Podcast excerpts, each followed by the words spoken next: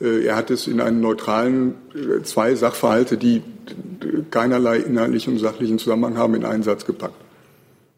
Nämlich seinen Geburtstag und die Tatsache, dass 69 Menschen abgeschoben werden, wurden. Die beiden gleichen Zahlen, ja. Und er hat Sie jetzt auch nicht äh, gebeten oder beauftragt, ein Wort der Klarstellung oder des Bedauerns oder gar der Entschuldigung für diesen Satz hier das zu äußern. Das ist, glaube ich, bei Äußerung des Ministers nicht erforderlich. Okay.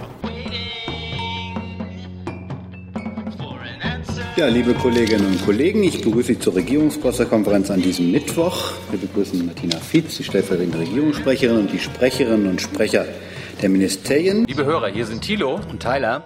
Jung und Naiv gibt es ja nur durch eure Unterstützung. Hier gibt es keine Werbung, höchstens für uns selbst. Aber wie ihr uns unterstützen könnt oder sogar Produzenten werdet, erfahrt ihr in der Podcast-Beschreibung. Zum Beispiel per PayPal oder Überweisung. Und jetzt geht's weiter. Außerdem begrüßen wir auf Einladung der Konrad-Adenauer-Stiftung in der Stadt 20 Pressereferenten aus der ganzen Welt, die zu einem Seminar Medien und Politik in der Stadt sind. Seien Sie uns herzlich willkommen.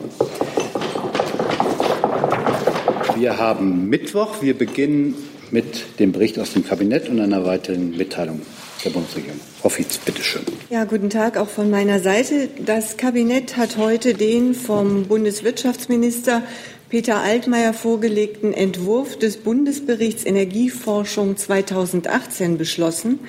Der Bericht stellt die Entwicklung der Forschungsförderung moderner Energietechnologien im Energieforschungsprogramm dar.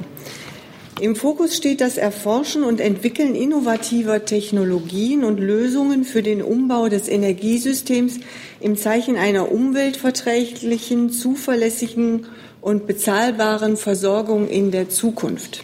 Im Rahmen des sechsten Energieforschungsprogramms hat die Bundesregierung von 2012 bis einschließlich 2017 insgesamt rund 5 Milliarden Euro Fördermittel aufgewendet, davon eine Milliarde alleine im vergangenen Jahr. Mit einem Anteil von rund 80 Prozent lag der Schwerpunkt der Förderung auf Energieeffizienz und erneuerbaren Energien, Derzeit erarbeitet die Bundesregierung ein neues Energieforschungsprogramm, das im Herbst 2018 im Kabinett verabschiedet werden soll.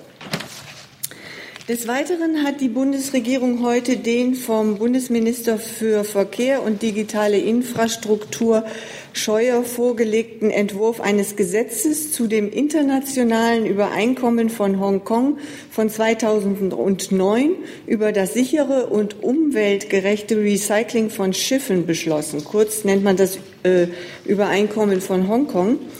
Die Bundesrepublik Deutschland schafft mit dem Gesetzentwurf die verfassungsrechtlichen Voraussetzungen für den Beitritt der Bundesrepublik Deutschland zu dem Übereinkommen von Hongkong und sie setzt damit eine Vorgabe aus dem Koalitionsvertrag um.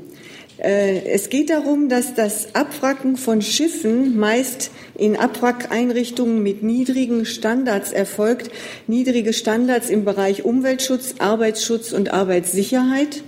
Der weit überwiegende Anteil der weltweit recycelten Schiffe wird in Einrichtungen in Bangladesch, China, Indien, Pakistan und der Türkei abgewrackt. Um die Arbeitsbedingungen in den Abwrackeinrichtungen und den Umweltschutz zu verbessern, erhält das Übereinkommen unter anderem Vorschriften bezüglich des Einsatzes von als gefährlich eingestuften Materialien und die Verpflichtung, dass Schiffe nur in behördlich zugelassenen Abwrackeinrichtungen nach Maßgabe eines vorab genehmigten Schiffsrecyclingsplans unter Einhaltung bestimmter Regelungen abgewrackt werden dürfen. Deutschland ist bereits jetzt zu den im Übereinkommen vereinbarten Standards verpflichtet. Die Bundesregierung folgt mit der Ratifizierung aber einer Aufforderung des Rats der Europäischen Union und trägt zum Erreichen der Kriterien für das Inkrafttreten bei, um so verbindliche Vorgaben auf internationaler Ebene zu erreichen. Zwar spielt Deutschland aufgrund des geringen Abwrackvolumens seiner Flotte nur eine nachgeordnete Rolle für das, Über, ähm, für das Inkrafttreten des Übereinkommens. Durch einen Beitritt Deutschlands jedoch wird eine wichtige Signalwirkung für die anderen Mitgliedstaaten der Internationalen Maritimen Organisation erwartet, die das Übereinkommen bislang noch nicht ratifiziert haben. Das war es jetzt erstmal aus dem Kabinett. Dann gab es noch was. Dann gibt es noch. Sie gleich mit weiter, ähm, eine Anmerkung zur Westbalkan-Konferenz in London gestern. Die Bundeskanzlerin hat gestern in London am fünften Gipfeltreffen zum westlichen Balkan teilgenommen. Diese Veranstaltung fand im Rahmen der Konferenzreihe statt, die die Kanzlerin 2014 selbst initiiert hatte. Herauszuheben ist in diesem Jahr, dass sich schon am 9. Juli neben den Außenministern auch erstmals die Innenminister der teilnehmenden Staaten getroffen haben. Am 4. Juli kamen zudem die Wirtschaftsminister in Wien zusammen. Aus Sicht der Bundesregierung sind wichtige Beschlüsse erzielt worden. Ähm, dazu hat sich die Bundeskanzlerin gestern in einer Pressekonferenz geäußert und sie hat dabei betont, welche Bedeutung sie dem Ausbau der Beziehungen zwischen den Ländern des westlichen Balkans beimisst. Und der Prozess trägt bereits Früchte, zum Beispiel im Bereich des Infrastrukturaufbaus Infrastrukturausbaus, der Wissenschaftskooperation sowie dem Jugendaustausch. Deutschland und Frankreich haben sich zudem gemeinsam für eine Initiative stark gemacht, die sich zum Ziel setzt, den illegalen Besitz und Missbrauch und den Handel von Schusswaffen zu unterbinden. Zusätzlich zu den Ministertreffen im Vorfeld der Konferenz gestern fand vom 2. bis 4. Juli in Berlin eine Tagung zum Thema berufliche Bildung auf dem Balkan statt. Gestern konnte zudem eine Einigung unter allen Teilnehmern äh, erzielt werden und dabei geht es ähm, in der, einer gemeinsamen Erklärung um schwerwiegende Themen wie die Kriegsverbrechen, vermisste Personen und bilaterale Beziehungen in der Region. So viel erstmal von meiner Seite. Vielen Dank. Kommen wir zu Ihren Fragen. Zunächst zu den Themen des Kabinetts zum Bericht zur Energieforschung. Das sehe ich nicht. Zum Gesetz zum Recycling für Schiffe, Kurzübereinkommen von Hongkong. Sehe ich auch nicht. Und zur Westbalkan-Konferenz? Sehe ich auch nicht. Dann kommen wir zu Ihren Themen. Herr Heller hat die, aber nicht so schnell, nicht, nicht alle gleich. Herr Heller hat die erste Frage und melden Sie sich weiter. Ich versuche sie einfach aufzuschreiben. Alles klar, Herr Heller, bitte. Es geht mir noch mal um das Thema Flüchtlinge bzw. Masterplan von Herrn Seehofer. Ich würde gern einmal wissen, und zwar nicht nur von der Regierungssprecherin, sondern auch von der Sprecherin des Vizekanzlers, ob es denn seinerzeit, als man ähm, den Koalitionskompromiss abgesprochen hat, abgesprochen war, der Bundesinnenminister noch mal ja, zurückgeht auf den Stand vor dem Kompromiss und seinen Masterplan hier vorstellt? Also dieses, diese Pressekonferenz oder war das eine autonome Entscheidung des Ministers? Und mich interessiert zum Zweiten vom Innenministerium, wie es denn jetzt aussieht mit dem Zeitplan zur Umsetzung der verschiedenen Maßnahmen. Gibt es da ein Datum, ein Enddatum, bis zu dem Herr Seehofer quasi seine paar 60 Punkte abgearbeitet haben will? Soll ich vielleicht Fangen Sie doch an. Einfach einleitend, wir sagen ja, der Minister hat ja gestern sehr ausführlich und mit vielen Fragen den Masterplan, seinen Masterplan, hat er ausdrücklich darauf hingewiesen, Migration vorgestellt, hat auch nochmal ausdrücklich äh, dargestellt, warum er den Stand 4. Juli veröffentlicht und hat auch, finde ich, durchaus überzeugend dargestellt, wie es jetzt weitergeht. Ähm, der Masterplan ist das Arbeitsprogramm, sein Arbeitsprogramm im Bereich Migration für die laufende 19. Legislaturperiode. Ähm, die einzelnen Maßnahmen sind ja sehr viele, die manchmal sehr detailliert ausgeführt sind und zum Teil relativ einfach und sagen wir mal eher operativ umzusetzen sind. Für andere, das wissen Sie, sind Gesetzgebungsvorhaben erforderlich. Insofern fällt es mir schwer, jetzt einen sozusagen Stufenplan oder ähnliches vorzusehen. Das geht jetzt in die Umsetzung. Manche der angesprochenen Maßnahmen lassen sich in eigener Zuständigkeit des BMI oder auch mit nachgeordneten Behörden umsetzen. Ein anderer in anderen Maßnahmen, wenn es jetzt beispielsweise Gesetzesvorhaben gibt, auch das ist ja gestern erwähnt worden, die sicheren Herkunftsstaaten, äh, die Mitwirkungspflicht beim Widerrufsverfahren, sind Sachen, die ganz regulär in die Kabinettsbefassung gehen und äh, also in die Ressortabstimmung und dann in die Kabinettsbefassung, dann ins parlamentarische Verfahren. So viel von meiner Seite.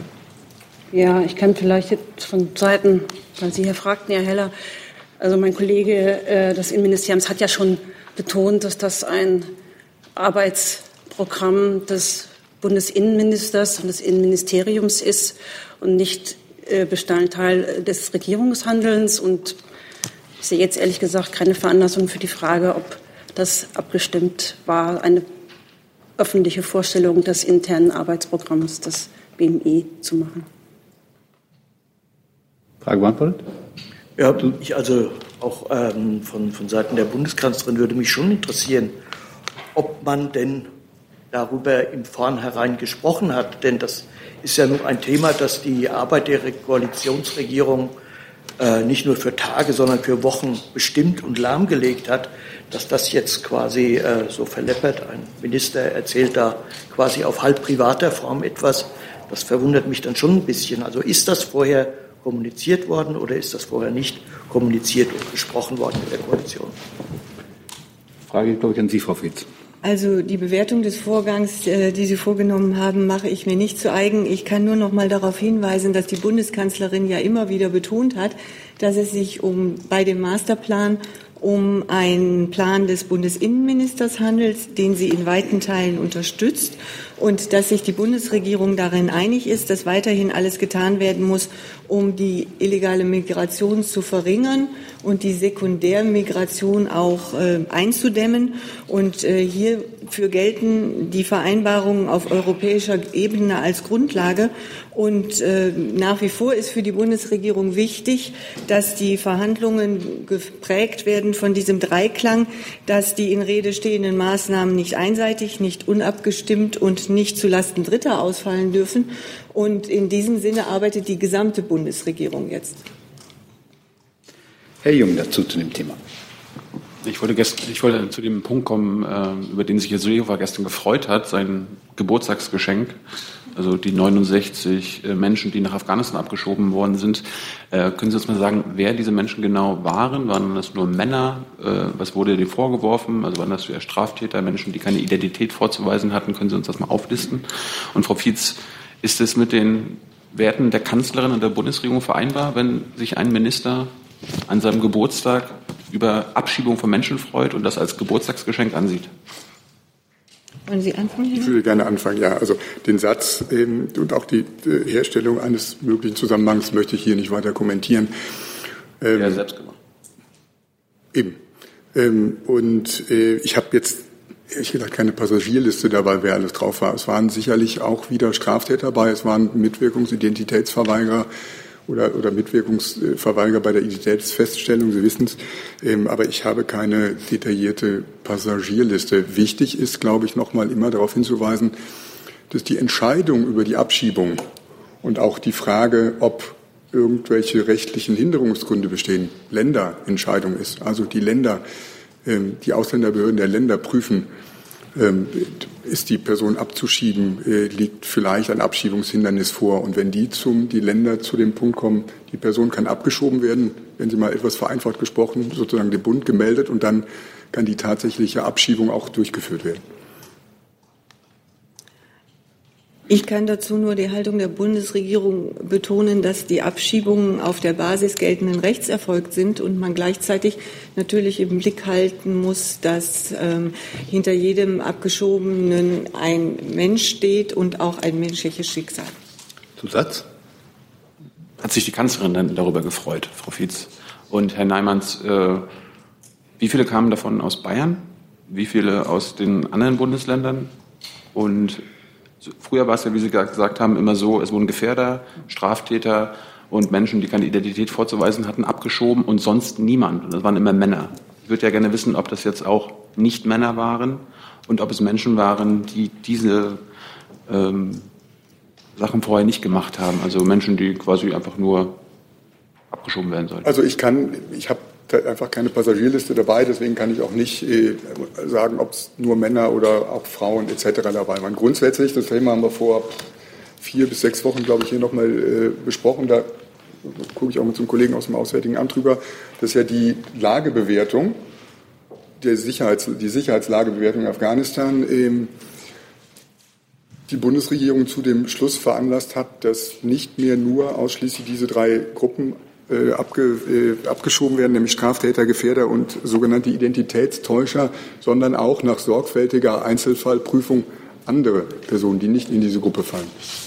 Darum war ja die Frage, waren diesmal Menschen schon dabei? Weil und da kommt wieder meine das Antwort. konnten Sie ja sonst auch mal einen Tag später beantworten. Ich habe hier die Information nicht vorliegen. Ich kann, ich kann versuchen, das nachzureichen. Vielleicht schaffe ich das noch innerhalb dieser in der nächsten 45 Minuten, aber derzeit kann ich da nur drüber spekulieren. Wollen Sie noch was zur Frage sagen, Frau Wietz? Ja, ich äh, kann nicht erkennen, dass in diesem Kontext irgendwie der Begriff der Freude eine Rolle spielen würde, weder beim Bundesinnenminister noch äh, bei der Kanzlerin. Herr Fried. Ich würde auch gerne noch mal bei Herrn Dr. Neumanns nachfragen, weil Sie sagten, Sie wollen das äh, nicht weiter kommentieren. Der Darstellung, dass der Bundesinnenminister sich gefreut hat darüber, würden Sie aber nicht widersprechen. Also das war ein Ausdruck der Freude. Das, nee, das, das würde ich so auch nicht sagen. Ich bin dankbar, dass Frau Fietz äh, da an dem Punkt etwas hellhöriger war als ich. Äh, er hat es in einen neutralen, zwei Sachverhalte, die keinerlei inhaltlichen und sachlichen Zusammenhang haben, in einen Satz gepackt. Nämlich seinen Geburtstag und die Tatsache, dass 69 Menschen abgeschoben werden, wurden. Die beiden gleichen Zahlen, ja.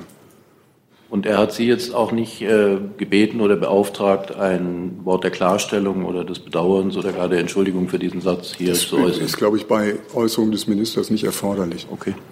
Äh, dann hätte ich noch eine Frage an Sie oder das Auswärtige Amt. Ich weiß nicht genau, wer, das, wer dazu für zuständig ist. Können Sie bestätigen Berichte, dass eine äh, dieser 69 abgeschobenen Afghanen sich äh, das Leben genommen hat in Kabul? Und äh, gibt es, wenn ja, können Sie da äh, noch mit weiteren Informationen behilflich sein? Also in der Tat haben wir ähm, heute Morgen von den afghanischen Behörden eine Bestätigung erhalten, dass einer der Passagiere, der auf dem benannten Rückführungsflug war, ähm, tot in einer Zwischenunterkunft in Kabul aufgefunden wurde. Nach Auskunft der ähm, afghanischen Behörden handelt es sich um Selbstmord. Ähm, wir BMI stehen jetzt in engem Kontakt mit den afghanischen Behörden, um das aufzuklären und haben aber auch äh, Kontakt zum Bundesland Hamburg aufgenommen, ähm, wo nach derzeitigem Stand äh, die abgeschobene und ähm, Person herstammt. Das ist natürlich ein fürchterlicher Vorfall. Das ist ganz klar und das ist sehr, sehr zu bedauern.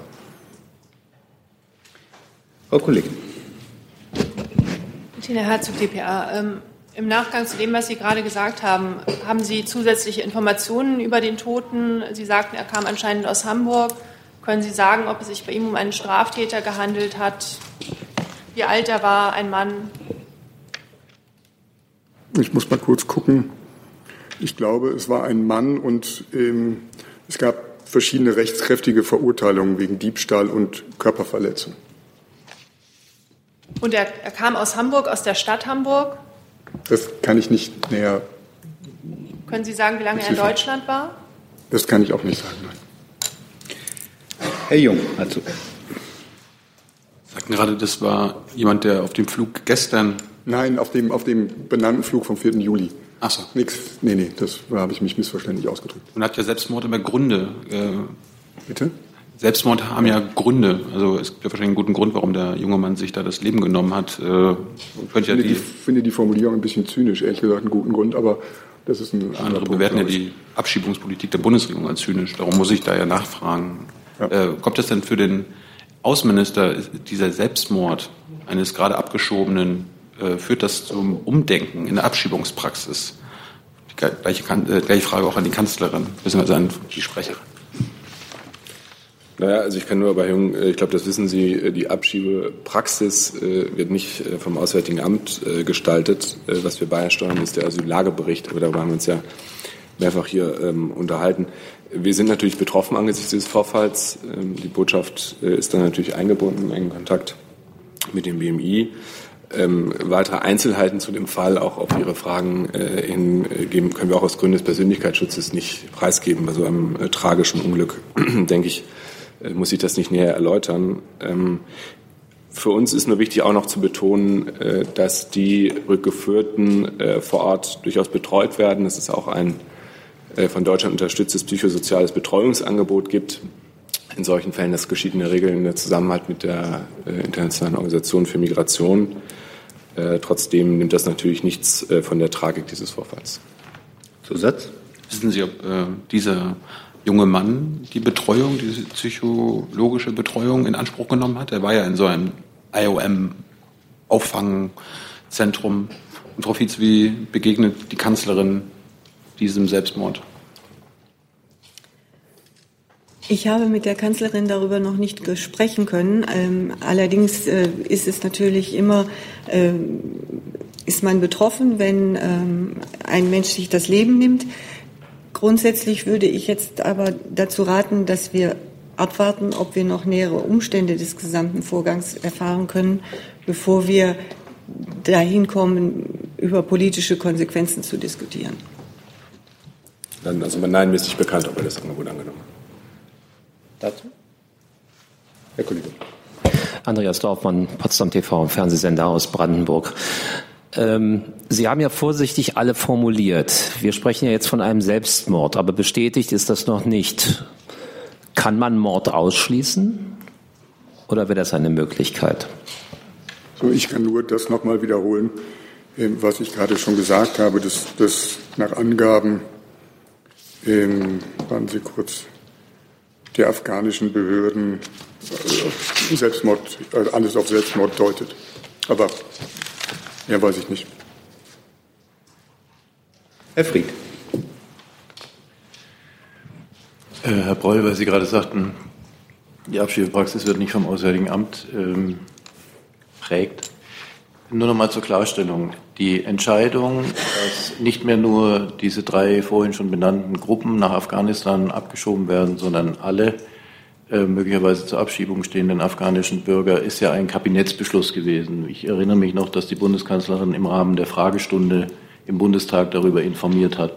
Es ist schon so, dass alle SPD-geführten Ministerien diesen Kabinettsbeschluss mitgetragen haben? Oder gibt es da eine Protokollnotiz, die ich nicht kenne oder einen mündlichen Widerspruch?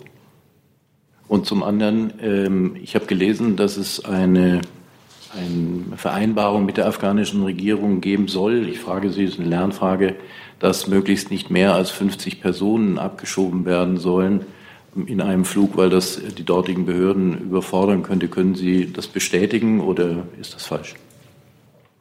Ja, also äh, entschuldigen Sie, wenn ich mich da missverständlich ausgedrückt haben sollte. Ich wollte das nur nicht im Einzelnen nochmal ausführen, weil wir diese Diskussion hier, glaube ich, schon ein paar Mal hatten. Äh, ich wollte damit aber nicht äh, insinuieren, dass sich das Auswärtige Amt von einem Kabinettsbeschluss in irgendeiner Form distanzieren würde. Die Bundeskanzlerin hat sich ja Anfang Juni zu dieser Thematik im Bundestag geäußert. Ähm, worauf es mir ankam, ist, dass die Entscheidung im Einzelfall, und es ist ja immer eine Entscheidung im Einzelfall, äh, nicht im Auswärtigen Amt getroffen wird, äh, sondern von den Innenbehörden äh, der Länder und dann gegebenenfalls von den Gerichten. Und dass der Asyllagebericht, äh, auf den Herrn Jung, glaube ich, anspielte, nur eine von äh, vielen Erkenntnisquellen ist, die von den Innenbehörden und den Gerichten für ihre Entscheidungen herangezogen werden. Das, das wollte ich sagen. Okay, also alle SPD-Ministerien tragen den Kabinettsbeschluss mit wenn das Kabinett etwas beschließt. Dann ist es so. Ja, genau. Und die Frage nach dieser Vereinbarung nicht mehr als 50, ist Ihnen das bekannt oder dem BMI? Ich weiß es nicht. Also so aus dem Ärmel weiß ich es nicht. Könnten Sie das Könnte prüfen? Ich, klar. Herr Jung, dazu. Noch eine Lernfrage zu dieser Aufhebung der, äh, zu der Aufhebung der Einschränkungen bei der Abschiebung. Wer hat das äh, beschlossen? Das Kabinett der Innenminister, die Kanzlerin.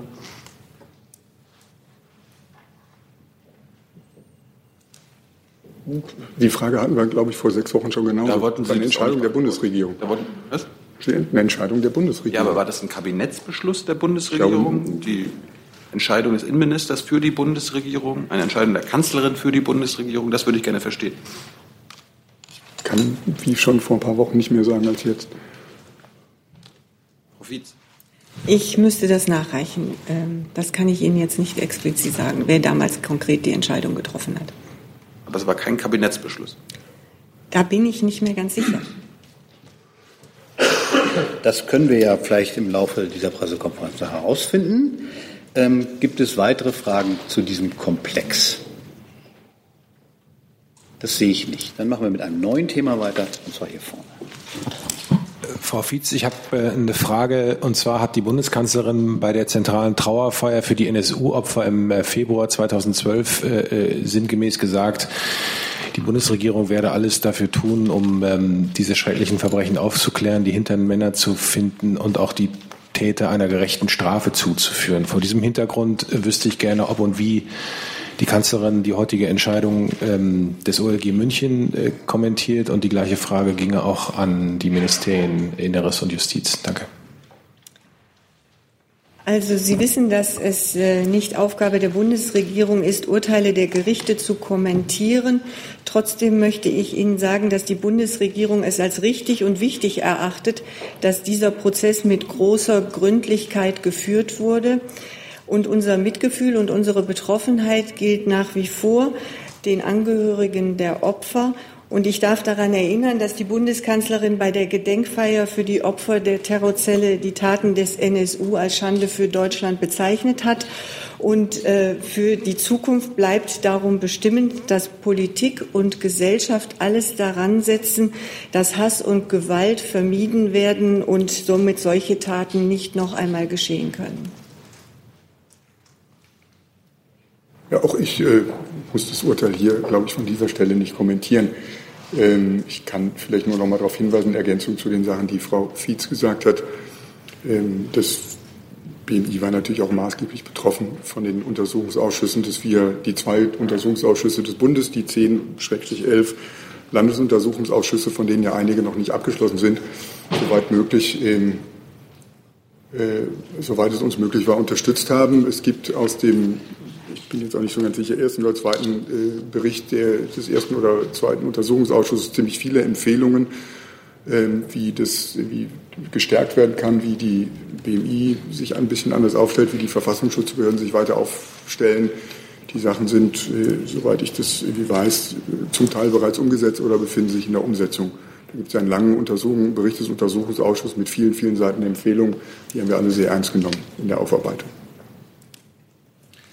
Ja, auch für das Bundesjustizministerium kann ich äh, wegen der Unabhängigkeit des Gerichts äh, das Urteil selber natürlich nicht kommentieren, aber äh, schon sagen, dass dieser NSU-Prozess natürlich einer der größten und aufwendigsten Strafprozesse der Nachkriegsgeschichte war.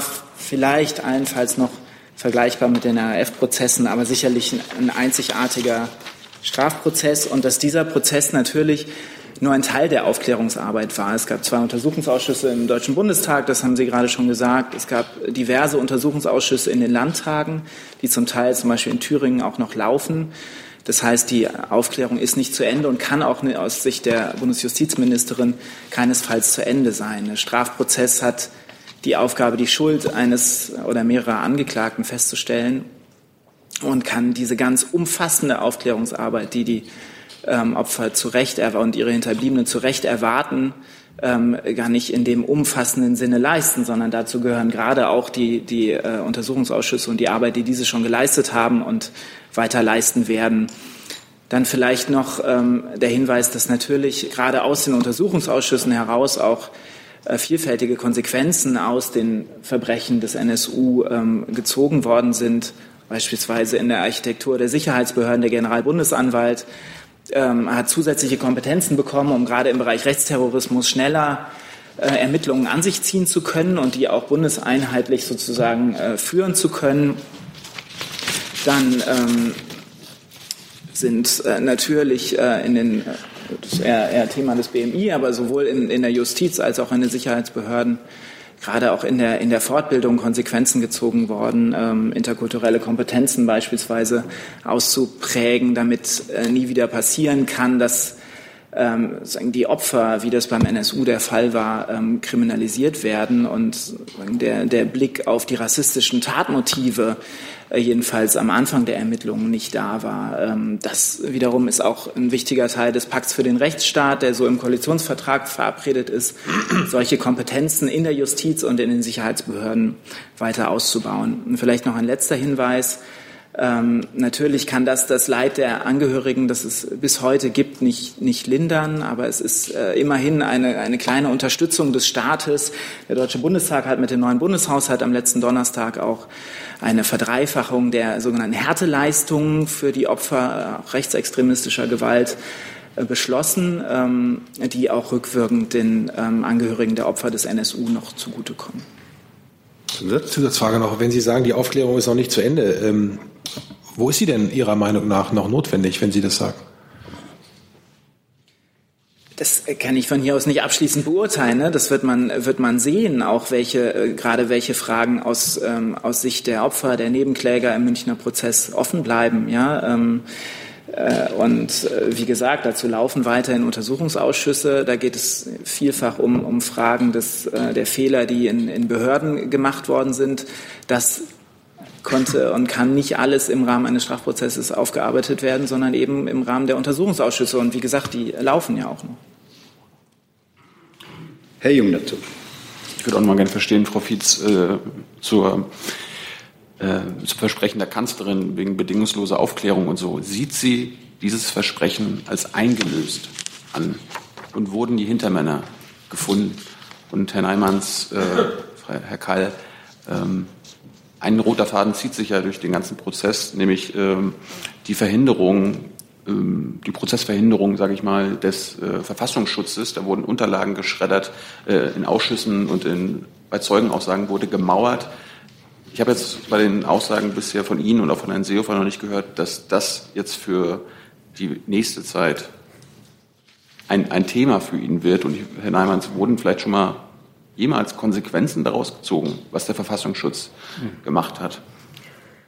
Soll ich vielleicht anfangen? Ähm also ja, in der Tat gab es den Vorwurf oder es gab die tatsächliche Aktenvernichtung. Das ist richtig. Ähm, da ist aber soweit ähm, noch Reststücke da waren oder teils Akten doppelt geführt wurden, ist, soweit ich das weiß, circa 80 Prozent, wenn ich das hier richtig in meinen Unterlagen finde, der Akten sind rekonstruiert, konnten rekonstruiert werden, wurden auch dem Untersuchungsausschuss zur Verfügung gestellt. Ähm, das hat auch, ich glaube, im ersten Bericht des Untersuchungsausschusses hat es auch zur Zufriedenheit geführt. Dann sind verschiedene Sachen, um für Transparenz zu sorgen, sind verschiedene Verfahren erstmalig eingeführt worden, die vorher vielleicht jetzt ein bisschen überspitzt formuliert nicht denkbar waren, dass also in Untersuchungsausschüssen tatsächlich auch Vormannführer oder auch V-Leute als Zeugen vernommen werden konnten. Das war ähm, im äh, NSU-Untersuchungsausschuss einmalig oder erstmalig. Dass dann auch ähm, besonders sensible Akten ungeschwärzt im sogenannten Treptow-Verfahren, also auf dem Gelände des BFV in Treptow, für die Mitglieder des Untersuchungsausschusses einsichtbar war. Auch das ist irgendwas Neues. Also insofern, ja, die Vorwürfe sind bekannt, aber ich glaube, die Maßnahmen, die BMI zusammen mit BFV ergriffen hat, ähm, lassen sich auch sehen.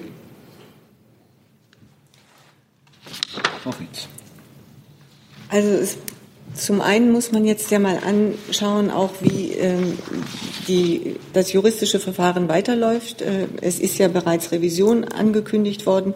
Grundsätzlich ist aber sicherlich festzuhalten, ähm, dass ähm, äh, für die Zukunft gilt, dass Fehler, die bei der Fahndung entstanden sind, bei der Aufarbeitung des gesamten Komplexes entstanden sind, möglichst nicht wieder auftreten können und äh, dass ähm, Betroffenheit bleibt ähm, angesichts der Fehler, die auch im Rahmen der Aufklärung dieser Mordserie erfolgt sind.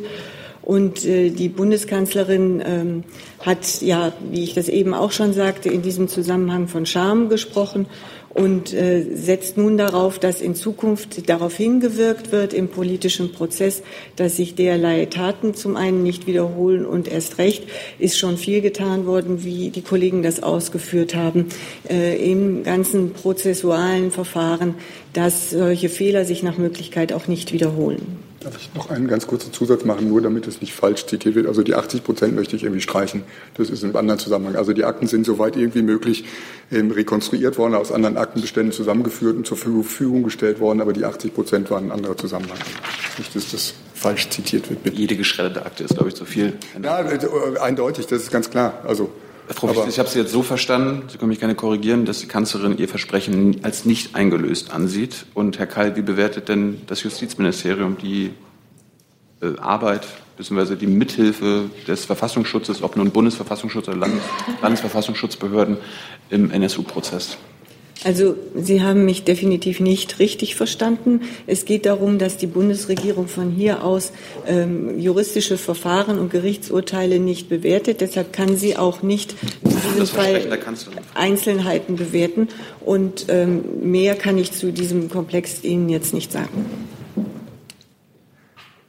Also ich kann die Fehler, die in den Verfassungsschutzbehörden gemacht worden sind, über das, was Herr Neimanns schon erläutert hat, hinaus hier nicht äh, nicht, nicht in irgendeiner Weise kommentieren oder erläutern. Äh, die gehören nicht zu unserem Geschäftsbereich, sondern zu dem des BMI. Herr Neimanns hat schon was gesagt. Die, dieses äh, Behördenversagen, diese Fehler sind, schon mehrfach gesagt, in den Untersuchungsausschüssen aufgearbeitet worden.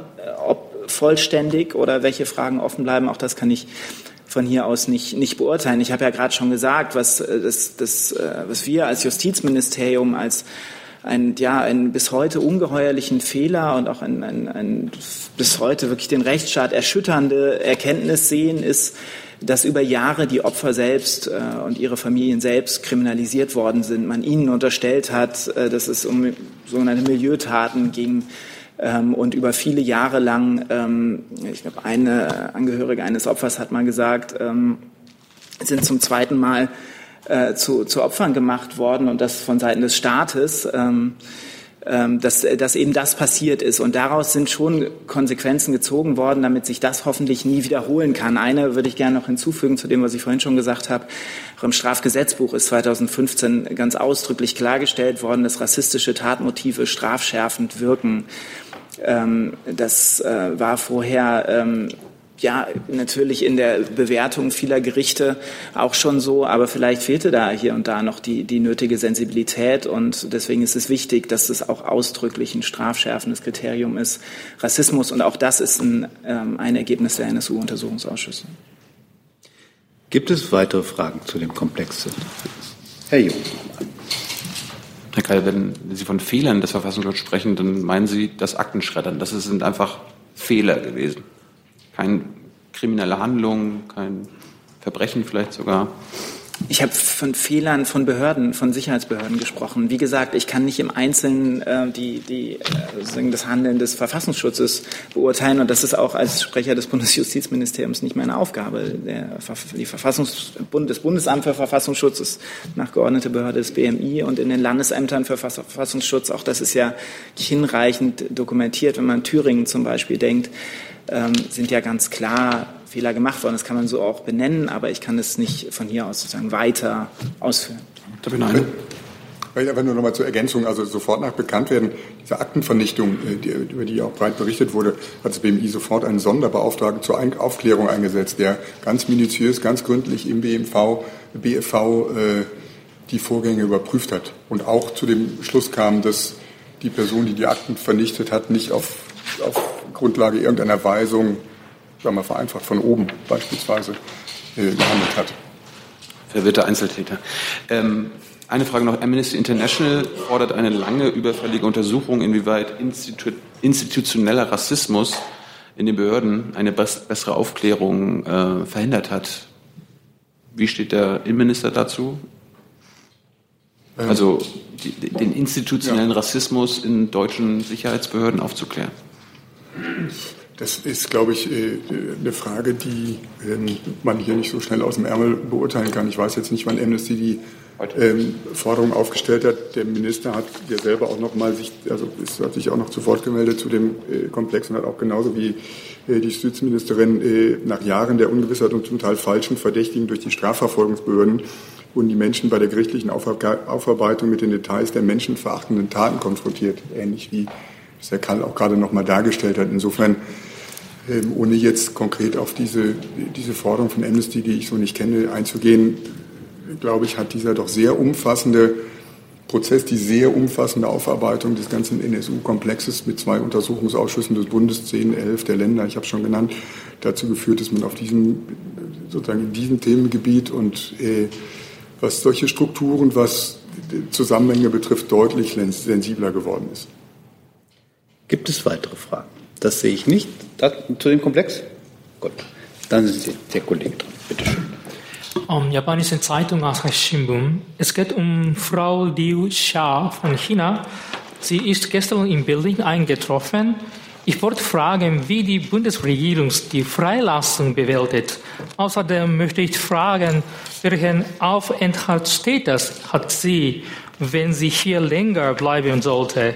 Muss sie dann politisches Asyl beantragen oder gibt es andere Möglichkeiten? Danke. Ich kann grundsätzlich sagen, dass äh, die Bundesregierung froh und erleichtert ist und sich freut, dass äh, Liu Cha gestern in Deutschland eingetroffen ist. Und ich kann dazu sagen, dass ich einen Aufenthaltstitel nach Paragraph 22 Satz 2 Aufenthaltsgesetz bekommen habe. Das ist der sogenannte Aufenthalt aus völkerrechtlichen oder humanitären Gründen. Der ist unbegrenzt und würde auch zur Aufnahme von Arbeit, äh, die Aufnahme von Arbeit erlauben. Insofern muss sie keinen Asyl beantragen. Bis weitere Fragen zu dem Komplex. Herr Heller. Ich würde gerne dazu äh, wissen, nachdem ja eine große chinesische Delegation hier war, ist denn die Kanzlerin im Vornherein informiert worden über diesen Schritt vom chinesischen Ministerpräsidenten oder vielleicht auch ein anderes Kabinettsmitglied? Ist da schon ein Signal gesendet worden?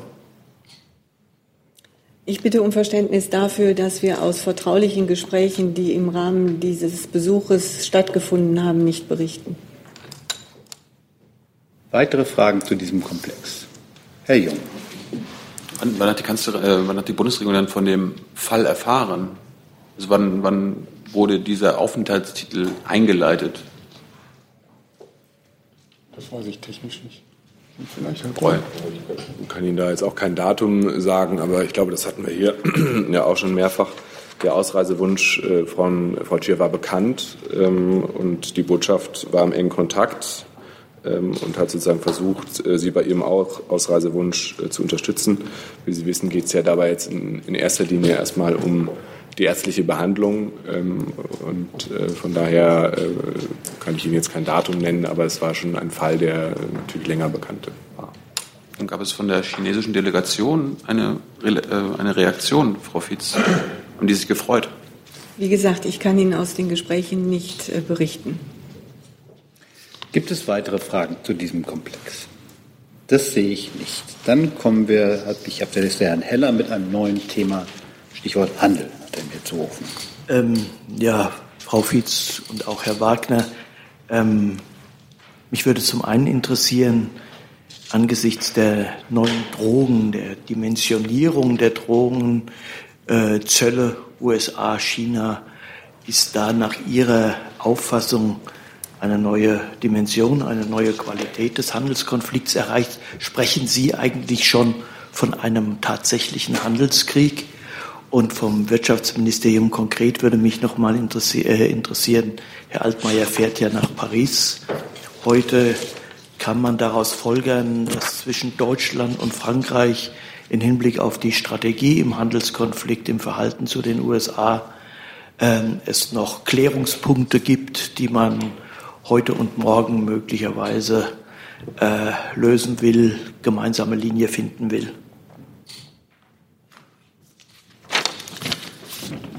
Darf ich anfangen? Okay. Ähm, ja, Heller, die äh, Meldung haben wir natürlich zur Kenntnis genommen, kann ich jetzt nicht im Einzelnen äh, kommentieren. Ähm, klar ist unsere Haltung, dass wir immer klar gemacht haben, dass die Abkehr von offenen Märkten und ähm, für uns keine Option ist, denn offene Märkte schaffen Wohlstand und Arbeitsplätze. Und wir wollen und brauchen den freien, fairen und regelgebundenen Handel, denn äh, Abschied, Abschieb, Abschottung vernichtet Wachstum. Das ist, glaube ich, so die Grundprämisse, die wir immer artikuliert haben. Ähm, zu den konkreten äh, aktuellen Diskussionen und Entwicklungen in, äh, dem Handels, äh, in der Handelspolitik hat sich ja Minister Altmaier heute vor seiner Reise noch nach Paris im ARD Morgenmagazin geäußert hat, äh, vielleicht zitiere ich das einfach nochmal, er sagte, ich werbe seit vielen Wochen dafür, dass wir in der Zollpolitik einen Handelskrieg vermeiden, aber auch unsere europäischen Interessen und die Arbeitsplätze in Deutschland sichern und schützen. Das heißt für mich, das, das heißt für mich, dass es besser ist, wenn wir die Zölle senken, als wenn wir in einen Wettlauf um höhere Zölle eintreten. Also Ziel ist es des Ministers, und das hat er eben auch nochmal sehr deutlich gesagt, dass wir uns ähm, äh, in keine Zollspirale eintreten, sondern uns vielmehr Gedanken machen, wie können wir äh, Zölle senken, alle gemeinsam und nicht in einen Wettlauf um noch höhere Zölle eintreten. Dann war die Frage noch zur Paris-Reise. Also es ist richtig, der Minister reist heute nach Paris, wird dort verschiedene bilaterale Gespräche führen, unter anderem mit dem französischen äh, Wirtschafts- und Finanzminister Le Maire. Er wird dort auch den französischen äh, Minister, der auch zuständig für Energie ist, den äh, ähm, Nicolas Hulot treffen und auch die französische Ministerin für Hochschulen, Forschung und Innovation, Frédéric Vidal. Ähm, es wird insgesamt bei der Reise eben um gemeinsame Zukunftsthemen gehen, um die Stärkung des Wirtschaftsstandorts Europas, Investitionen für mehr Wachstum, Arbeitsplätze und Innovationen sowie auch um die Herausforderungen angesichts der aktuellen handelspolitischen Entwicklungen. Und äh, das wird auf jeden Fall auch ein Schwerpunkt sein. Ähm, Sie wissen ja, dass ähm, der, der Kommissionspräsident äh, Ende des Monats auch zu Gesprächen in dieser Frage nach Washington reist. Und natürlich äh, wird, wird sich da vorher auch die, die, die Europäische Union ähm, äh, verständigen, welche genauen Optionen ähm, dort auch natürlich äh, besprochen werden. Die Gespräche laufen derzeit und äh, unter diesen und äh, zu diesen Gesprächen gehört natürlich auch, dass sich die Mitgliedstaaten untereinander und auch mit der Kommission dazu austauschen. Und in diesem Kontext ist das Gespräch mit Mr. Le Maire, Minister Le Maire auch einzuordnen. Frau Fitzner? ging um die Frage, ob Sie das als Handelskrieg empfinden oder also die Bundeskanzlerin hat sich immer wieder dazu geäußert, dass sie einen freien Welthandel für ein hohes Gut hält. Und ich kann Sie in diesem Zusammenhang noch mal verweisen auf die äh, gemeinsame Erklärung, die nach den Konsultationen gestern veröffentlicht wurde. Darin haben sich beide Regierungen deutlich zum Multilateralismus und zu einer regelbasierten Weltordnung bekannt. Und dies ähm, äh, bezeichnet auch gerade von besonderer Bedeutung vor dem Hintergrund der Herausforderungen im Handelsbereich. Zusatz? Aber darf ich, darf ich noch mal fragen, ähm, Handelskrieg, das Wort, ist das für Sie im Moment schon gegeben? Passiert sowas schon? Oder lese ich insbesondere aus dem, was Sie gesagt haben, Herr Wagner, heraus, dass zum Beispiel der Wirtschaftsminister noch nicht von einem Handelskrieg spricht, sondern diesen vielmehr vermeiden will. Also ich würde jetzt auch gerne vermeiden, jetzt über Begrifflichkeiten ähm, da zu debattieren. Ich glaube auch, es gibt keine Definition, was ein Handelskrieg ist. Klar ist, wir haben derzeit ähm, Handelskonflikte mit zunehmenden protektionistischen Tendenzen. Ähm, und äh, der Minister hat das Wort äh, Handelskrieg ja heute in den, äh, in den Mund genommen und verwendet im Rahmen äh, des Interviews im Morgenmagazin. Und er hat gesagt, er will einen Handelskrieg vermeiden. Ähm, wie gesagt, aber eine genaue jetzt Bewertung, wie ein Handelskrieg genau einzuordnen ist, ab wann er beginnt, ab wann nicht, möchte ich jetzt äh, hier nicht vornehmen.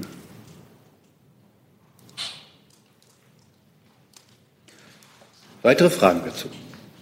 Dann ist Frau Herzog dran.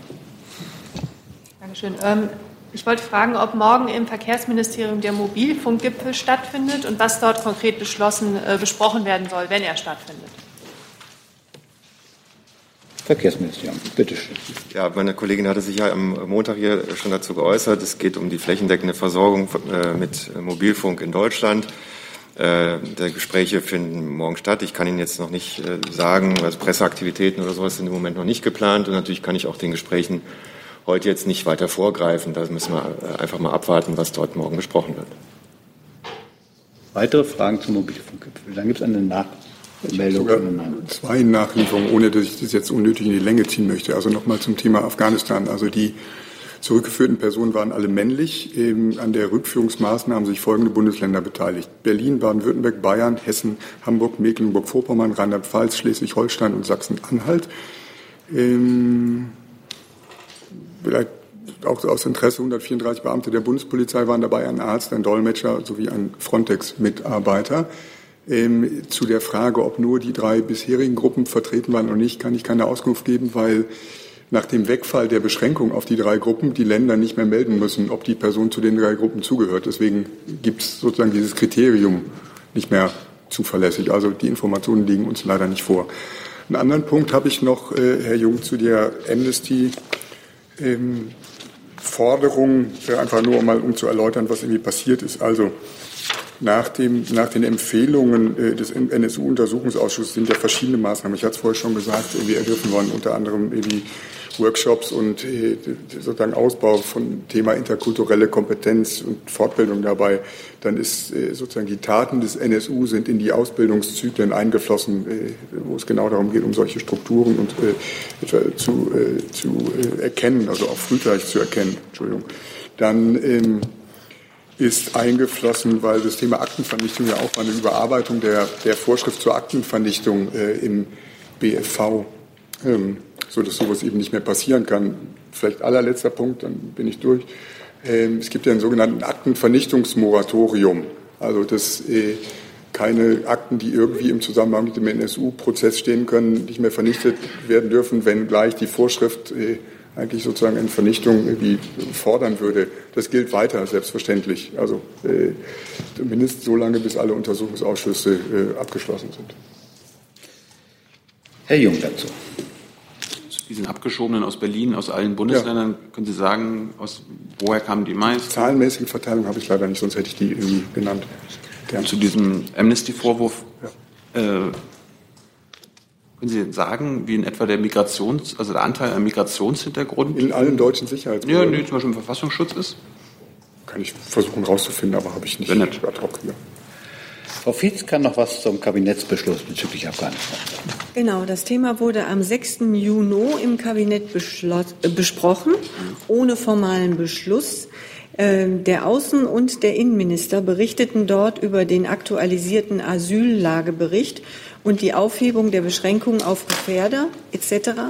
Keine weitere Diskussion gab es äh, und damit eine Zustimmung in diesem Verfahren. Am selben Tag berichtete auch die Bundeskanzlerin in der Regierungsbefragung darüber.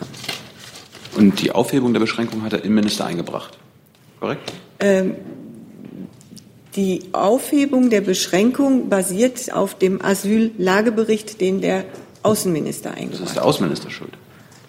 Von Schuld würde ich hier überhaupt nicht reden, sondern ähm, es gab den Asyllagebericht des Außenministers und aufgrund dessen ist dieser, ähm, diese Entscheidung getroffen worden. Da, da will mal das Auswärtige Amt dazu Bitte? fragen. Also ich, ich verstehe das jetzt so, dass Herr Maas das eingebracht hat, dass durch den Bericht jetzt wieder auf Frauen und Kinder abgeschoben werden können. Nein, also das ist so, so nicht ganz korrekt. Äh, also der Asyllagebericht, das habe ich ja vorhin nochmal gesagt, ist eine äh, Erkenntnisquelle, ist eine Beschreibung der tatsächlichen Situation in Afghanistan. Äh, der enthält keine Empfehlungen für eine Abschiedepraxis. Ähm, äh, und Frau Vize hat es gerade gesagt, im Kabinett haben dazu vorgetragen der Innenminister und der Außenminister. Wer hat die Einschränkung denn jetzt empfohlen, Frau Vize? Äh, die Aufhebung der Einschränkung. Das ist das Ergebnis eines Diskussionsprozesses. Aber es wurde doch gar nicht diskutiert, haben Sie doch gerade gesagt. Es wurde nicht beschlossen, formell, habe ich gesagt. Gibt es weitere Fragen zu dem Komplex? Herr Fried hat noch eine Frage.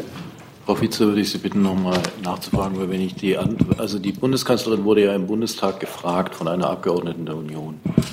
Ich weiß nicht, ob Sie den Wortlaut der Antwort da haben. Nein, habe ich nicht. Ähm, ich meine mich zu erinnern, ich kann mich täuschen, aber ich meine mich zu erinnern, dass sie gesagt hat, das Kabinett hat beschlossen oder entschieden, und deswegen würde mich schon auch interessieren, wie da der formale Entscheidungsablauf dann ist. Wenn das jetzt nicht zu klären ist, würden wir dann um Nachlieferung bitten. Wir würden das dann auf der Homepage der Bundespressekonferenz veröffentlichen. Da kann man das nachschauen. Hey Leute, Jung und Naiv gibt es ja nur durch eure Unterstützung. Ihr könnt uns per PayPal unterstützen oder per Banküberweisung, wie ihr wollt. Ab 20 Euro werdet ihr Produzenten im Abspann einer jeden Folge und einer jeden Regierungspressekonferenz. Danke vorab. Ähm, gibt es weitere Fragen zu anderen Themen? Also, oder gibt es jetzt noch weiter zu diesen beiden? Nicht. Dann ist Herr Jung mit einem neuen Thema dran. Bitte schön. Ja, Thema Sport ist ja ein selten Thema, aber ich würde das Sportministerium mal äh, zu der aktuellen Ösil-Debatte befragen, weil das ja jetzt auch einen politischen äh, Hintergrund bekommt. Der Zentralrat der Muslime in Deutschland fordert den Rücktritt des DFB-Präsidenten und auch des DFB-Managers aufgrund der Aussagen über Herrn Ösil, der ja als Sündenbock jetzt für das Ausscheiden bei der WM von den beiden gemacht wird. Wie sieht das denn der Bundesinnenminister? Also, also ich möchte jetzt die Äußerung von Herrn Masiek, wie Sie sich vorstellen können, von hier nicht kommentieren. Ich glaube, die, das Ausscheiden aber auch das möchte ich eigentlich nicht kommentieren, der äh, Nationalmannschaft aus dem Fußball-WM, das Bedauerliche liegt sicherlich nicht an einer einzelnen Person. Es geht um den Umgang des, des größten Sportverbandes der Welt äh, mit einem Spieler, der als Sündenbock. Wir haben uns hier schon vor ein paar Wochen dazu geäußert, eben, wie der DFB mit dem Vorgang umgeht, muss der DFB selber entscheiden. Da würde ich keine öffentlichen Empfehlungen abgeben. Hat die Kanzlerin, Und kann ich auch nicht. Hat die Kanzlerin einen Kommentar? Also sie ist auch Fan der Mannschaft, sie kennt die Mannschaft, äh, wie jetzt mit einem jungen Spieler mit Migrationshintergrund umgegangen wird. Also es ist sicherlich äh, Sache des DFB und auch der Mannschaft, äh, dieses Thema zu regeln. Da sollte die Bundesregierung jetzt keine öffentlichen Ratschläge geben. Und im Übrigen gilt für die Bundesregierung, eine Mannschaft gewinnt zusammen und eine Mannschaft verliert auch zusammen. Gibt es weitere Fragen zu dem Komplex? Gibt es andere Fragen? Das sehe ich nicht. Dann danke ich für diesen Mittwoch und wünsche einen schönen Tag.